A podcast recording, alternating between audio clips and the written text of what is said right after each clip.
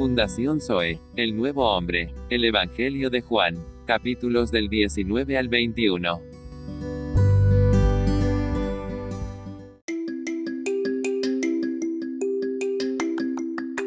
educación superior en estos tiempos de la pandemia. Ahora, Sister María, Good morning, brothers. Sí. Amén. Buenos días. Amén. Amén. Nos toca Semana semana dos. 2, día 3. Día 3, día Día. 3. Amén. Amén. Humillao- Humillaos, pues, bajo la poderosa mano de Dios, Amén. para que Él os exalte a su debido tiempo. Amén. Porque el Señor, al que ama, disciplina y azota a todo, a todo, hijo que a recibe. todo hijo que recibe. Amén. El juicio de Dios se lleva a cabo en el entorno que Dios dispone en su soberanía. Amén. Amén. En 1 Pedro 5, 6, la poderosa mano de Dios se refiere a la mano administradora de Dios, la cual se manifiesta especialmente mediante su juicio. La mano de Dios también es poderosa para salvarnos, pero es mucho más evidente el poder de su mano en los juicios que Él ejecuta. Supongamos que cierto hermano continúa disfrutando de los entretenimientos mundanos mucho después de haber sido salvo. Si bien él ha sido verdaderamente salvo, todavía ama el mundo. Sin embargo, un día él tiene un accidente automovilístico, el cual es dispuesto por la poderosa mano de Dios, y esto lo lleva a buscar del Señor de una manera más profunda como nunca antes. Este es un ejemplo de la mano de Dios ejerciendo juicio. Mm. Según lo que dice Pedro en 5, 6 al 8, debemos hacer tres cosas en relación a la experiencia que nosotros tenemos de la poderosa mano de Dios. Primero debemos humillarnos bajo la poderosa mano de Dios. Segundo debemos de echar toda nuestra ansiedad sobre Él. Y tercero debemos ser sobrios y velar. Amén. Amén. Todo cuanto nos sucede está bajo la poderosa mano de Dios. Amén. No es necesario que nos preocupemos ni estemos ansia- ansiosos. Simplemente debemos humillarnos bajo la poderosa mano de Dios y nos resistirá. Amén. Luego debemos de echar sobre el. Señor todos los problemas que nos causan ansiedad. Amén. Además de esto, debemos ser sobrios y velar. Amén, amén.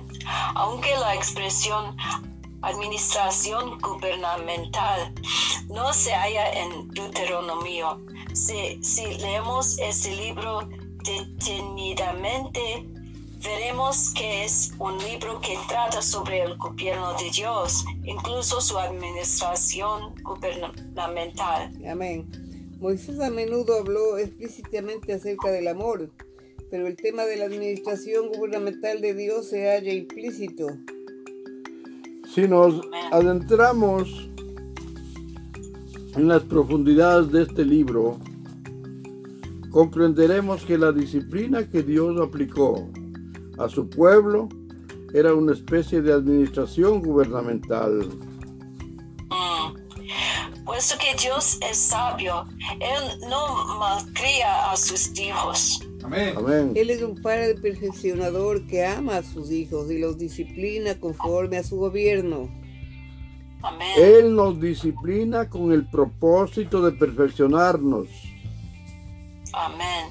Puesto que Dios amaba a los hijos de Israel, no era indulgente con ellos cuando cometían errores.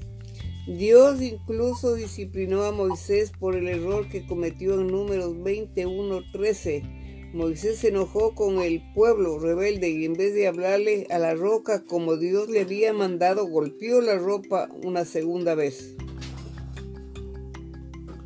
Esto ofendió a Dios y como resultado Moisés perdió su derecho de entrar en la buena tierra. Amén.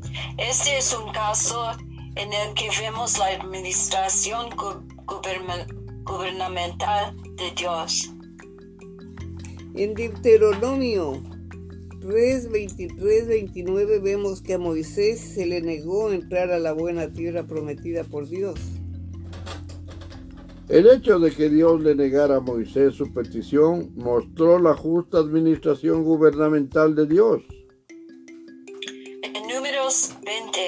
Moisés había cometido un grave error, un error que Dios no podía tolerar por cuanto tocó su administración. La administración gubernamen- gubernamental de Dios es justa y pese a que Dios amaba mucho a Moisés, no podía por ello dejar de ejercer su administración. Moisés había servido fielmente a Dios por 40 años, pero debido a que su error guardaba relación con la administración gubernamental de Dios, él perdió el derecho a entrar en la buena tierra. Mm, amén. La manera en que Dios trató con Moisés, no permitiéndole entrar en la buena tierra, hizo que los hijos de Israel tuvieran mayor temor del justo trato de Dios. Sin lugar a dudas, Dios es un Dios amoroso, pero su amor es un amor que perfecciona, no un amor que malcría. Mm, El trato de Dios con Moisés, el trato de Dios con Moisés sirvió para perfeccionar a los hijos de Israel. Amén.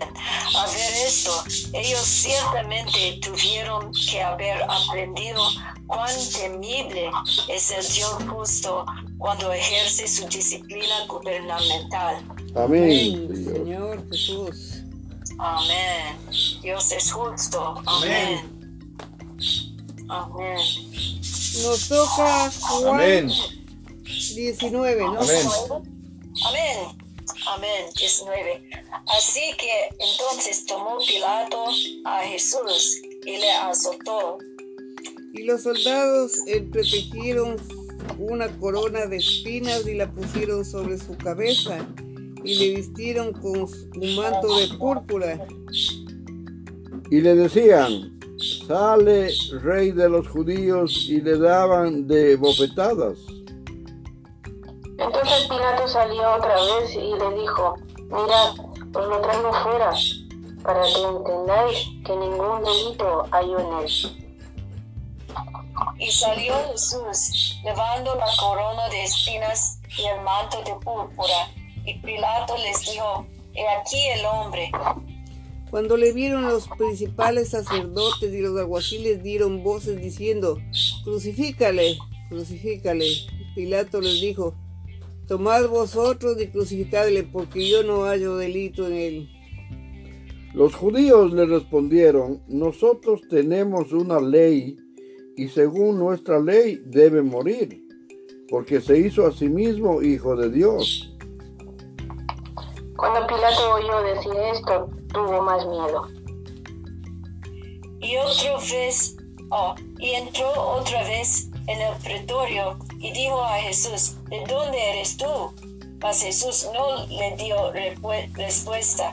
Entonces le dijo Pilato, a mí no me hablas, no sabes que tengo autoridad para crucificarte y que tengo autoridad para soltarte.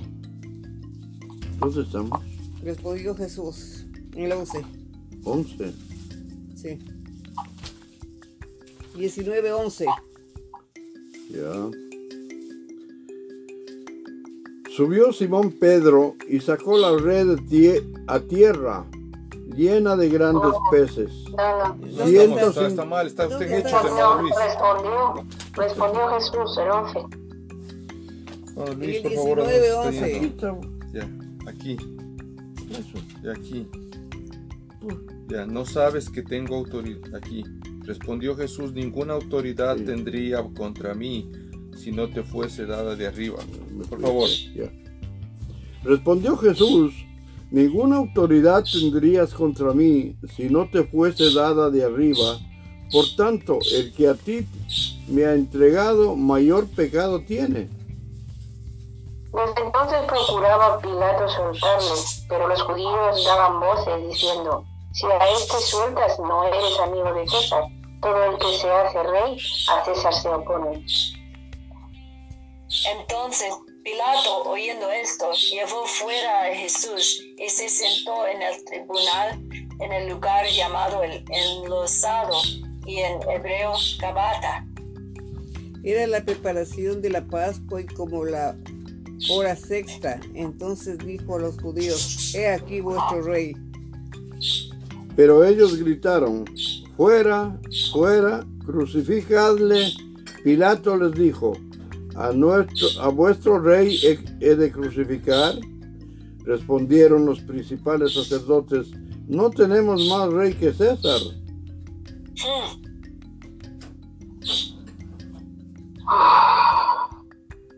Así que entonces lo entregó a ellos para que fuese crucificado. Tomaron pues a Jesús y le llevaron. Ayúdanos, Padre. Amén. Crucifixión y muerte de Jesús. Y él, cargando su cruz, salió al lugar llamado de la calavera, y en hebreo Gólgota. Y allí crucificaron y con él a otros dos, uno a cada lado y Jesús en medio.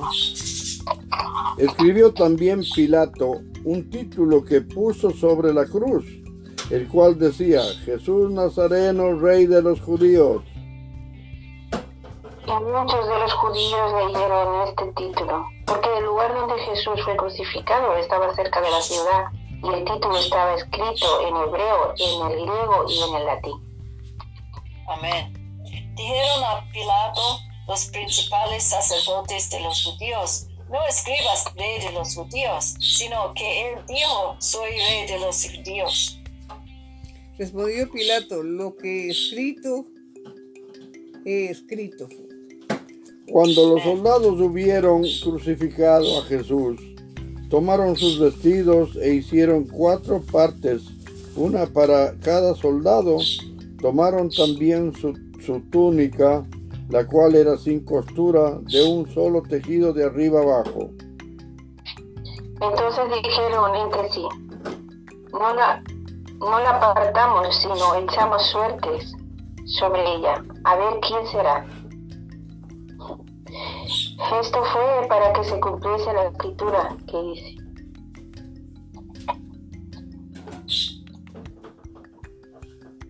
Re- repartieron entre sí los vestidos y sobre ropa echaron suertes. Así lo hicieron los soldados. Amén.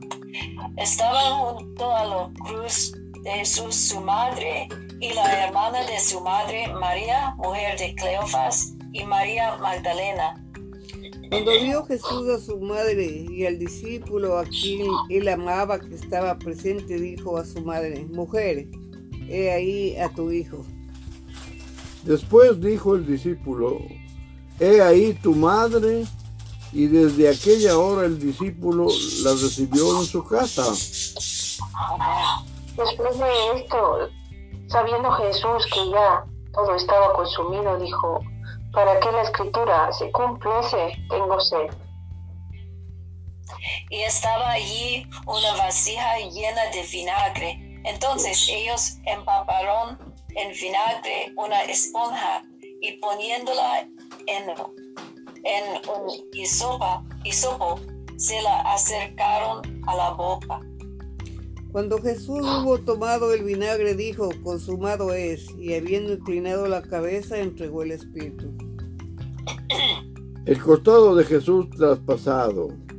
Entonces los judíos, por cuanto era la preparación de la Pascua, a fin de que los cuerpos no quedasen en la cruz en el día de reposo, pues aquel día de reposo era de gran solemnidad, rogaron a Pilatos que se les quebrase las piernas y fuesen quitados de allí.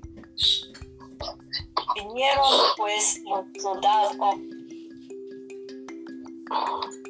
Vinieron pues los soldados y quebrantaron las piernas al primero, y asimismo al otro, que había sido crucificado con él.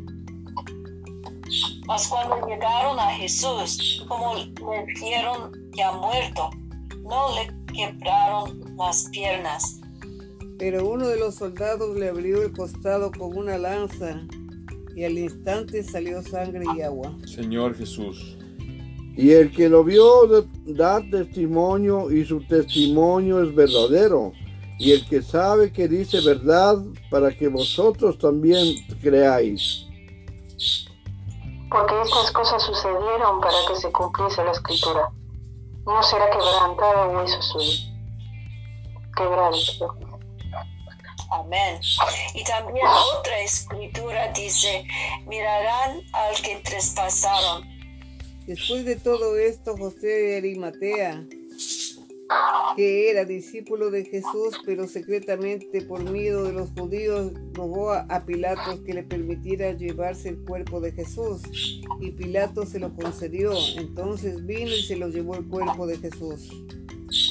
También Nicodemo, el que antes había visitado a Jesús de noche, vino trayendo un compuesto de mirra y de aloes, como cien libras.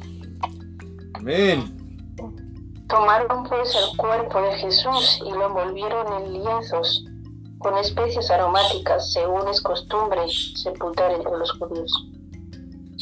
Mm. Y en el lugar donde había sido crucificado había un huerto, y en el huerto un sepulcro nuevo, en el cual aún no había sido puesto ninguno. Allí pues por causa de la preparación de la Pascua de los judíos y porque aquel sepulcro estaba cerca, pusieron a Jesús. La resurrección, el primer día de la semana, María Magdalena fue de mañana, siendo aún oscuro, el sepulcro y vio quitada la piedra del sepulcro. Entonces ocurrió, entonces corrió y fue a Simón Pedro y al otro discípulo, aquel que amaba a Jesús, y les dijo, se ha llevado el sepulcro al Señor, se han llevado del sepulcro al Señor, y no sabemos dónde le han puesto. Amén. Y salieron Pedro y el otro discípulo y fueron al sepulcro. Corrían los dos juntos, pero el otro discípulo como más aprisa que Pedro y llegó primero al sepulcro. Y bajándose a mirar, vio los lienzos puestos allí, pero no entró. Luego llegó Simón Pedro tras él y entró en el sepulcro y vio los lienzos puestos allí. Y el sudario, su- sudario que había estado sobre la cabeza de Jesús, no puesto con los lienzos, sino enrollado en un, en un lugar aparte. Entonces entró también el otro discípulo que había venido primero al sepulcro y vio y creyó. Amén. Por- porque aún no habían entendido la escritura, que era Ayúdanos. necesario que Él resucitase de los muertos. Y volvieron los discípulos a los suyos. Amén. Jesús se aparece a María Magdalena, pero María estaba fuera llorando junto al sepulcro y mientras lloraba se inclinó para mirar dentro del sepulcro. Amén. Y vio a dos ángeles con vestiduras blancas que estaban sentados el uno a la cabecera y el otro a los pies, Amén. donde el cuerpo de Jesús había sido puesto. Amén. Y le dijeron, mujer, ¿por qué lloras? Y les dijo, porque han llevado a mi Señor y no sé dónde le han puesto. Cuando había dicho esto, se volvió y vio a Jesús que estaba allí, mas no sabía que era Jesús. Jesús le dijo, mujer, ¿por qué lloras? ¿A quién buscas? Ella, pensando que era el hortelano, le dijo, Señor, si tú lo has llevado, dime dónde lo has puesto y yo lo llevaré. Y Jesús le dijo, María, volviéndose Elia, le dijo, "Ra- Raboni, que quiere decir maestro. Maestro. Amén. Jesús le dijo, no me toques, porque aún no he subido a mi Padre, mas ve a mis hermanos y diles, subo a mi Padre y, y a vuestro Padre, y a mi Dios y a vuestro Dios. Fue entonces María Magdalena para dar a los discípulos las nuevas de que había visto al Señor y que Él le había dicho estas cosas. Amén. Jesús se aparece a los discípulos. Cuando llegó la noche de aquel mismo día, el primero de la sema- semana, estando las puertas cerradas en el lugar donde los discípulos estaban reunidos por medio de los judíos, vino Jesús y puesto en medio les dijo, paz a vosotros. Y cuando les hubo dicho esto, les mostró las manos y el costado, y los discípulos se regocijaron viendo al Señor. Entonces Jesús les dijo otra vez, paz a vosotros, como me envió el Padre, así también yo os envío. Y habiendo dicho esto, sopló y les dio, recibid al Espíritu Santo. Amén. A quienes remitieres los pecados, les son remitidos, y a quienes se los retuvieres, les son retenidos. Pero Tomás, uno de los doce llamado Didimo, no estaba con ellos cuando Jesús vino. Y le dijeron, pues los otros discípulos al Señor hemos visto. Y él les dijo, si no viere en sus manos la señal de los clavos, y metiere mi dedo en el lugar de los clavos, metiere mi mano en su costado, no creeré. Ocho días después estaban otra sus discípulos dentro y ellos, ellos. Tomás llegó Jesús, estando las puertas cerradas y se puso en medio y les dijo, paz a vosotros. Luego dijo a Tomás, pon aquí tu dedo y mira mis manos, y acerca tu mano y métela, métela en mi costado, y no seas incrédulo, sino creente. Entonces Tomás respondió y dijo, Señor mío y Dios mío. Ayúdanos, Padre. Jesús le dijo, ¿por qué me has visto? Tomás, ¿creíste? Bienaventurados los que no vieron y creyeron. Ven, El propósito del libro. ven. Hizo, hizo además Jesús muchas señales en presencia de sus discípulos, las cuales no están escritas en este libro.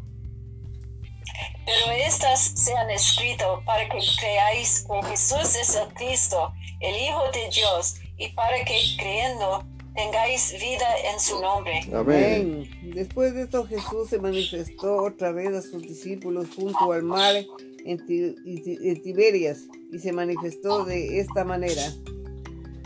Estaban juntos Simón Pedro, Tomás llamado el Dídimo, Natael el de Caná de Galilea, los hijos de Zebedeo y otros dos de sus discípulos.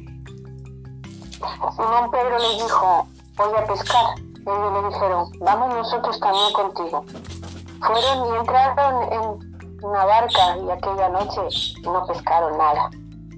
Mm. Cuando ya iba amaneciendo, se presentó Jesús en la playa, mas los discípulos no sabían que era Jesús. Y les dijo, hijitos, ¿tenéis algo de comer? Y le respondieron, no. ¿En qué número estamos? En el 6.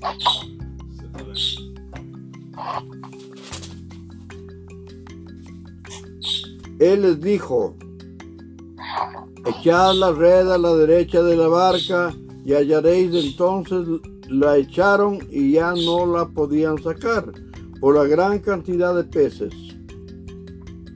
Entonces aquel discípulo a quien Jesús amaba dijo a Pedro, es el Señor Simón Pedro cuando oyó que era el Señor, se ciñó la ropa porque se había despojado de ella y se echó al mar. Y los otros discípulos vinieron con la barca, arrastrando la red de peces, pues no distaban de tierra, sino como doscientos codos. Al, al descender a tierra vieron brasas puestas y un pez encima de ellas y pan. Jesús les dijo, traed a- a- de los peces que acabáis de pescar. Subió Simón Pedro y sacó la red a tierra, llena de grandes peces, 153, y aún siendo tantos, la red no se rompió. Les dijo Jesús, venid, comed. Y ninguno de los discípulos se atrevía a preguntarle, ¿tú quién eres? sabiendo que era el Señor. Vino pues Jesús y tomó el pan y le dio y asimismo del pescado. Esta era la tercera vez que Jesús se manifestaba a sus discípulos después de haber resucitado de los muertos. Apacienta mis ovejas. Cuando hubieron comido, Jesús dijo a Simón Pedro, Simón, hijo de Jonás, ¿me amas más que estos? Le respondió, sí, Señor, tú sabes que te amo. Él le dijo, apacienta mis corderos. Volvió a decirle la segunda vez, Simón, hijo de Jonás, ¿me amas? Pedro le respondió, sí, Señor, tú sabes que te amo. Le dijo, pastorea mis ovejas. Y le dijo la tercera vez, Simón, hijo de Jonás, ¿me amas? Pedro se entristeció de aquel que le dijese la tercera vez, ¿me amas? Y él respondió, Señor, tú lo sabes todo. Amén. Tú sabes que te amo. Jesús le dijo, apacienta mis ovejas. Amén. De cierto, de cierto te digo, cuando eras más joven te ceñías e ibas a donde querías, mas cuando ya seas viejo, extenderás tus manos y te ceñirá, ceñirá otro y te llevará a donde no quieras. Amén. Amén. Ayúdanos, Padre. Esto dijo dando a entender con que muerte había de glorificar a Dios. Y dicho esto, Añadió. añadió, sígueme. Amén. el discípulo amado.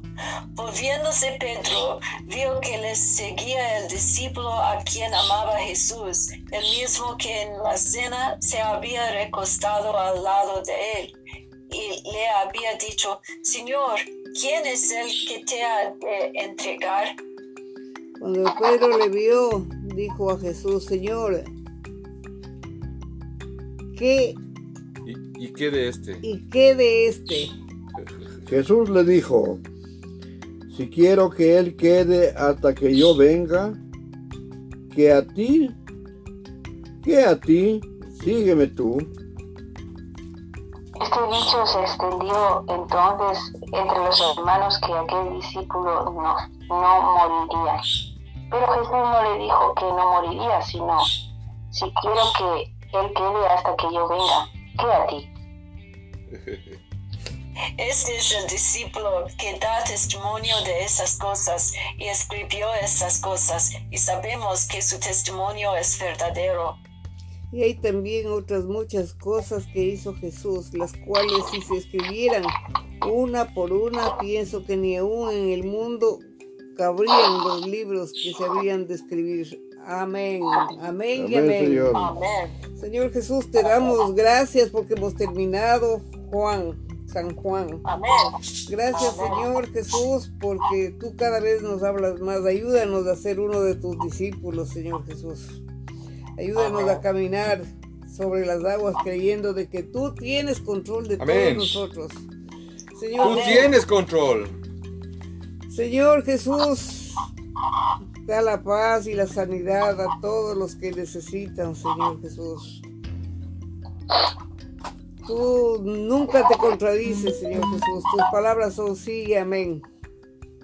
Te agradecemos por esta comunión en el nombre del Padre, del Hijo, del Espíritu Santo. Amén. Amén. Padre Santísimo, te damos las gracias infinitamente por la bondad de compartirnos tu Santo Espíritu en esta comunión. Bendice a tu hija, la hermana Marián y su familia, a la hermana María Jesús y su familia también, al hermano Diego, la hermana Gladys y a todos nuestras familias donde estén, Señor, en el nombre del Padre, del Hijo, del Espíritu Santo. Amén. Gracias, Padre, por este día. Gracias por tu palabra. Gracias por tus misericordias. Ayúdanos, Señor, a ser cada día mejor. Ayúdanos a obedecer. Quita todo lo que no es de ti, Señor, de nosotros. Sigue bendiciéndonos conforme a tu voluntad en el nombre de Jesús. Amén. Amén. Amén. Gracias, Señor, que todas nuestras circunstancias es en su poderosa mano. Y Amén. gracias, Señor, tú eres nuestro, ah, nuestro Padre que am- ama, que ama, que ama, que amas a nosotros. Amén. Gracias, Padre, por tu amor por nosotros. Amén. Amén. Gracias, Padre, porque eres bueno, misericordioso. Gracias, Padre, porque nos das la unidad de tu espíritu y nos das eh, la limpieza de tu, de, tu, de- de tu corazón a nuestros corazones, Padre. Amén. Necesitamos más de ti, necesitamos más de tu gracia, más de tu espíritu, más de tu sabiduría. Ayúdanos en todo lo que no podemos. Declaramos como se llama, te agradecemos revisar prácticamente todos los, los evangelios hasta ahorita y haber terminado Juan. Te pedimos que nos hables en, Hechos, Padre. Te pedimos que sigas hablándonos, sigas teniendo misericordia de nosotros en cada cosa que vivimos y hacemos. Quita todo, todo lo que no sea tuyo, Señor. Quita toda enfermedad. Sigue trabajando, sigue siendo tu obra, tu extraña obra. Y danos la certeza de dónde estamos caminando conforme a tu gracia. En el nombre del Padre, del Hijo, del Espíritu Santo. Amén. Y te damos Amén. toda la gloria. Amén y amén. Amén y amén. Amén. Gloria a Dios. Amén. Amén. Amén. Gloria a Dios. Hermana María, mañana comenzamos de hechos. Aleluya. Amén. ¿Es lo que hay tomorrow? Ok, hasta mañana. Hasta Amén. mañana, mañana. Bendiciones. Bye bye. Amén.